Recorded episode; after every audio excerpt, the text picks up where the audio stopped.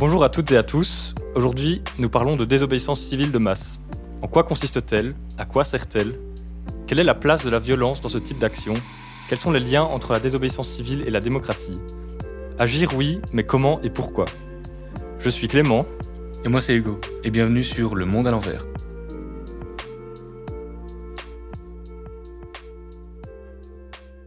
Aujourd'hui, nous recevons Camille. Donc, Camille, vous êtes militant euh, Code Rouge. Bonjour, Bonjour. Camille. Bonjour tout le monde. Et euh, nous recevons également Denise Van Damme. Vous êtes professeure de sciences politiques à l'université de Namur. Oui, bonjour. Du coup, nous sommes tous réunis ici autour de cette table pour parler d'un sujet assez important. On peut voir dans l'actualité, surtout avec les problèmes comme l'écologie, que c'est un peu la crise partout et que du coup les gens agissent et essaient de désobéir, alors que ça soit individuellement, en essayant de moins consommer, des petits groupes qui, par exemple, quand ils font des attaques symboliques contre les œuvres d'art, ou alors des groupes plus massifs, par exemple en Grande-Bretagne, ils refusent de payer leurs factures énergétiques, ou alors des désobéissances de masse comme le 8 et le 9 octobre 2022, où 1200 activistes se sont réunis pour bloquer le site de Total à Feluy et autres, afin d'agir contre l'industrie des énergies fossiles. Et toutes ces formes nous amènent à nous poser des questions sur qu'est-ce que c'est vraiment la désobéissance civile et est-ce que c'est vraiment différent d'une désobéissance civile de masse? Donc, c'est ça la première question qu'on vous pose à tous les deux. Euh, C'est quoi la désobéissance civile de masse? Oui, je veux bien commencer, mais moi je vais commencer par une définition que l'on retrouve dans, plutôt dans la littérature hein, sur les, les mouvements sociaux. Donc, en fait, dans la désobéissance civile, en principe, il y a, six ingrédients. Bon, euh, ça peut être varié. hein. donc, six ingrédients. Premier ingrédient, c'est évidemment une infraction qui est consciente et qui est intentionnelle de la loi. Puis, un autre élément, c'est il faut que ce soit une action publique. On en fait de la publicité. On veut être vu. hein.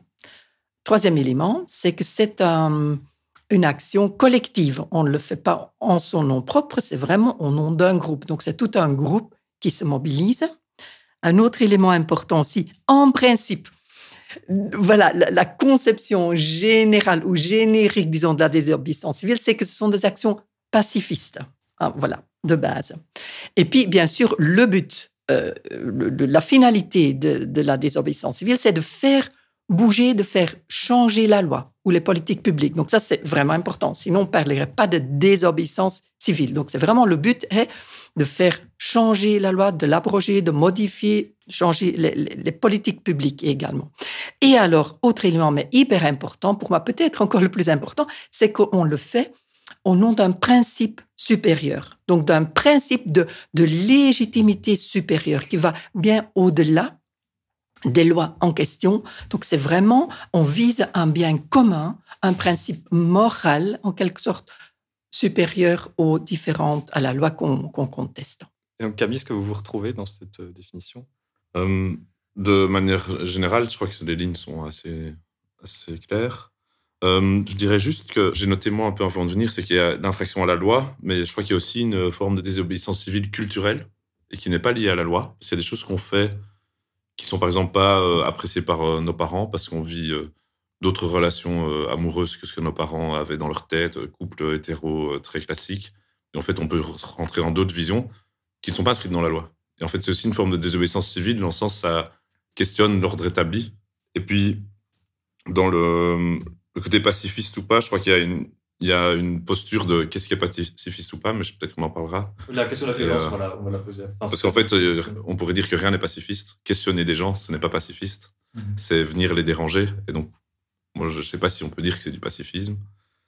Et puis alors, euh, je crois qu'un des, des- une- un des éléments qui est donné, c'est que le but, c'est de changer la loi. Mais il y a aussi, parfois, le but, c'est de changer juste le système. Donc, c'est même pas changer une loi, c'est juste de, de, de faire entendre des choses. Et donc, de nouveau, ça, ça touche plutôt l'aspect culturel, peut-être, de changer toute la manière dont on voit, dont on fonctionne. Et pas le, le but n'est pas de changer juste une loi et d'accepter le système. Le but, parfois, aussi de questionner toute notre manière de fonctionner et de re-questionner même le fait que nos lois soient construites comme ça. Mais je crois que tout ça peut se retrouver dans cette définition, mais c'est juste la, la rendre un peu plus large. quoi. Oui, oui, tu as tout à fait raison. hein. Donc, en fait, la désobéissance civile, moi, je le vois comme un- une action possible. Donc, c'est dans les répertoires d'actions possibles hein, des mouvements sociaux de l'action collective, la désobéissance civile, c'est une façon de faire.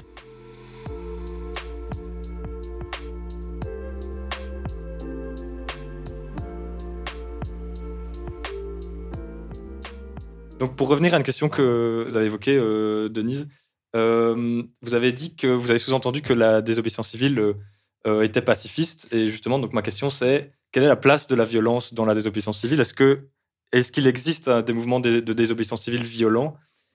Et, et d'un point de vue plus concret, est-ce que comment vous avez géré ça en organisant Code Rouge? Quelle était la place de la violence dans ce mouvement?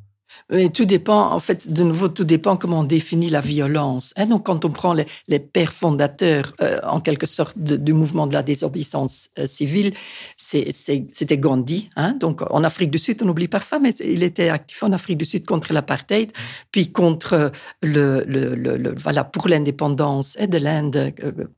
Euh, puis Martin Luther King aussi, donc c'est aussi un, un, des pionniers. Et puis, on oublie aussi un de, celui qui a pour la première fois utilisé le mot désobéissance civile qui en a fait un livre, c'est Thoreau euh, aux États-Unis qui qui qui avait refusé de payer une partie de, de, ses impôts, la partie des impôts qui devait nourrir la lutte des États-Unis contre le Mexique. Donc voilà. Donc ces pères fondateurs, en quelque sorte, dommage que ce pas des femmes, mais moi, ces pères fondateurs, ils incluaient directement donc la, non-violence. Maintenant, quand on va dans la pratique, euh, les actes qu'ils ont posés, c'était pas toujours des actes non violents. Mais je pense qu'il y, a la violence faite. On peut parler de bon, il y a une violence psychologique qui peut être faite. Il y a une violence de euh, dès qu'on touche à l'intégrité de la personne. Là, je pense que c'est hors scope. Donc là, je pense que dans dans dans ces mouvements-là, s'ils se veulent vraiment être, faire partie donc des mouvements de la désobéissance civile. Donc, à partir du moment où on s'attaque à l'intégrité physique d'une personne, je pense que voilà, c'est problématique. Quand vous posez la question de est-ce que on a dû, euh, comment on a voulu positionner ou pas dans Code Rouge la violence, accepter ou pas qu'elle soit là, en fait, moi je crois que c'est tous des débats qui accepter qu'il y ait de la violence ou qu'il y ait de la non-violence, ce n'est pas des débats. La question est quelle violence on accepte et quelle est la par définition et des personnes qui se prétendent non violents, pour moi, sont très, très violentes envers les personnes qui subissent la violence de l'État et qui doivent passer par des actes qui sont nommés violents pour survivre, c'est en fait de la, défense légitime. Et en fait, leur dire à eux, euh, tu ne peux pas, par exemple, dire aux esclaves qui se font euh, maltraiter par euh, des, Blancs qui les tirent dans les, dans les jungles en Afrique pour les vendre après sur les marchés des esclaves, de leur dire, tu ne peux pas te battre parce que ce serait de la violence en fait, c'est juste violent envers eux. Ce n'est pas prendre en compte la position de chaque euh, individu qui mmh. choisit ses actes. Et donc, ça revient à cette question de quelle violence est stratégique à quel moment. Mmh. Et donc, euh, mmh. parfois, l'inaction, euh, dans le sens s'asseoir devant un endroit et donc être dans une posture qui pourrait ressembler à la non-violence, mais en fait amène quand même une forme de violence symbolique, est un choix stratégique à faire. Mais même Martin Luther King et Gandhi et d'autres ont été en prison parce qu'il y a des moments, ils, ils cassaient des trucs et c'est pas du tout des gens qui comprenaient la non-violence. Ça, c'est aussi un défaut, je crois, qu'on a dans notre euh, imaginaire, et que c'est des personnes qui, tout à fait, assumaient certaines formes de, violence plus que d'autres, et jouaient avec ça. Ouais.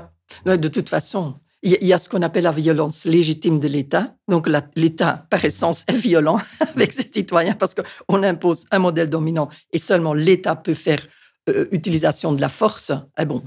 Et à partir du moment où on conteste cette, ce monopole de l'État à partir du moment où on conteste quelque part cette violence pas toujours visible, les mouvements sociaux sont définis comme violents, alors que ce qu'eux, ils font, ils contestent en fait cette violence non dite de l'État et des groupes puissants. Donc c'est une... Euh, voilà, dans les modèles dominants, il y a une violence qui est présente, qui est souvent non visible, et à partir du moment où on oppose avec une certaine force quelque chose contre cette violence-là, on est taxé comme violent, alors que c'est finalement l'inverse.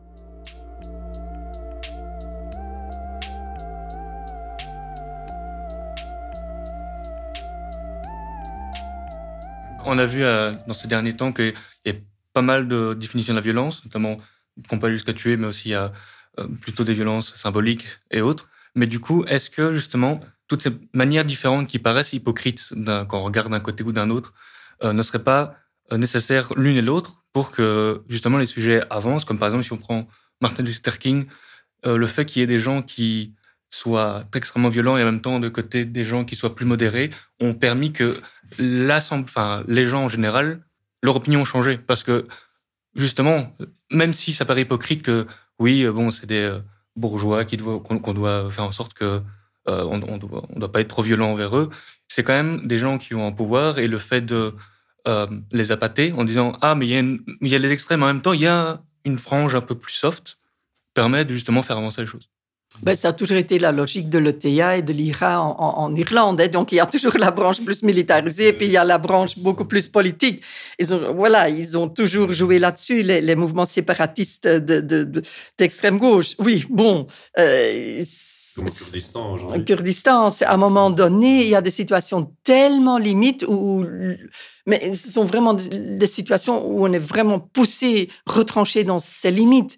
Donc, c'est comme, les, comme les révolutions, comme les, les, les luttes pour l'indépendance des peuples, des colonies. Donc là, on est dans des situations extrêmes voilà, sans, sans, sans guerre, sans, sans voilà, c'est presque pas possible. Maintenant, ici, je trouve que dans des démocraties comme la nôtre, on n'est pas dans ce cas de figure-là. Et je trouve que moi, je continue à, estimer qu'il y a vraiment pas mal dans nos répertoires d'actions collectives possibles.